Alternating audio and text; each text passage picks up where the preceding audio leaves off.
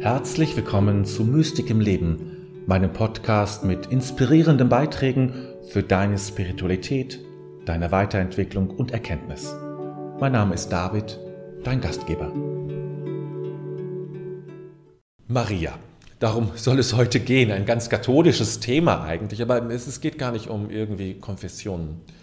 Ich möchte euch nur ähm, oder dich nur mitnehmen auf eine Gedankenreise oder was ich im Moment äh, zu diesem Thema denke. Also das, das Phänomen Maria, um sie allein geht es mir nicht, sondern es geht mir um dieses grundsätzliche Phänomen Maria und das, was wir erleben in der Kirche, im katholischen Sektor, hier in Europa, dass Frauen hineindrängen in bestimmte Bereiche, da sagen, wir möchten jetzt beteiligt werden. Und ich glaube, dass das beides zusammengehört. Ja?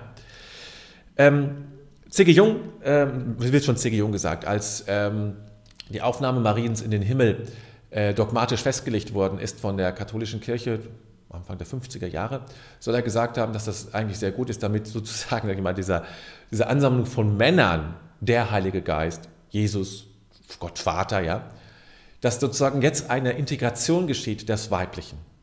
Und das finde ich eigentlich ein sehr schönes, äh, schöner Gedankengang. Ich glaube nämlich, dass ähm, überhaupt diese Bedeutung, die Wichtigkeit der Figur Maria im katholischen Sektor etwas damit zu tun hat, dass etwas hineindrängt, dass eine Korrektur stattfinden will in diesem spirituellen Reich, sage ich mal, Himmelreich, dass da eine Tendenz ist, deutlich zu machen, es braucht das Weibliche.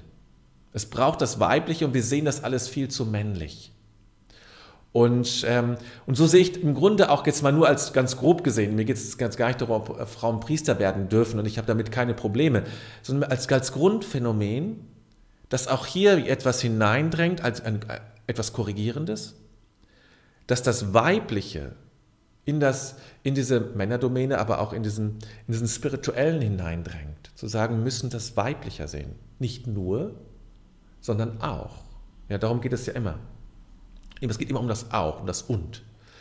Und das zu sagen, äh, deutlicher zu machen, wir, wir können das so und so sehen und beides ist, es ist richtig und falsch zugleich.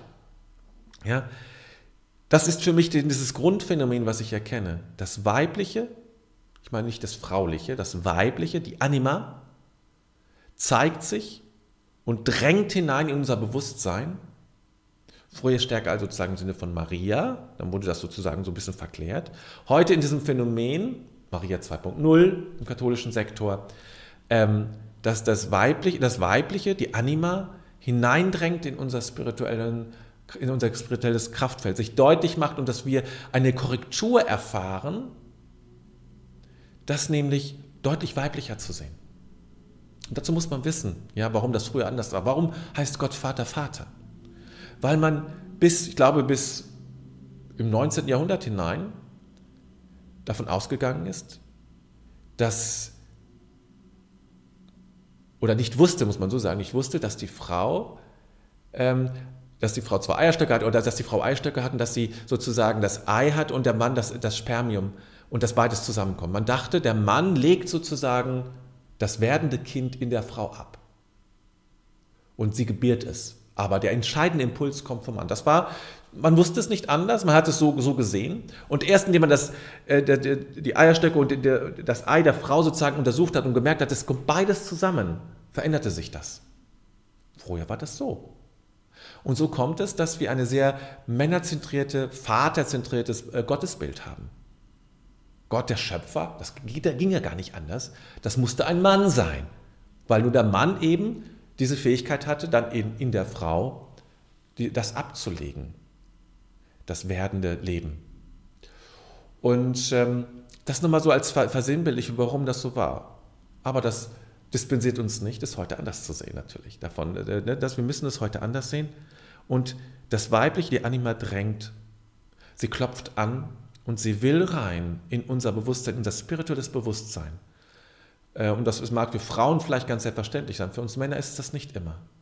Weil noch, auch wenn wir noch so aufgeklärt sind, ja, müssen wir es lernen, das so äh, stärker als, als, als beides zu sehen. Als beides zu sehen. Und ähm, das, so sehe ich eigentlich sozusagen diese ganze Bewegung. Auch Maria ist sozusagen auch ein Versuch der Anima, sozusagen in eine Dynamik zu kommen, das Weibliche hineinzunehmen in diesen spirituellen Raum. Und es wird Zeit, dass wir es tun. Es wird Zeit, dass wir das, das Spirituelle auch als, als eine Anima, die Anima-Seite des Spirituellen, Gott als etwas Weibliches zu sehen. Genauso wie wir es etwas Männliches sehen dürfen und können. Können und dürfen wir es als etwas Weibliches sehen. Und es steht jetzt an, diesen Fokus deutlich zu verstärken.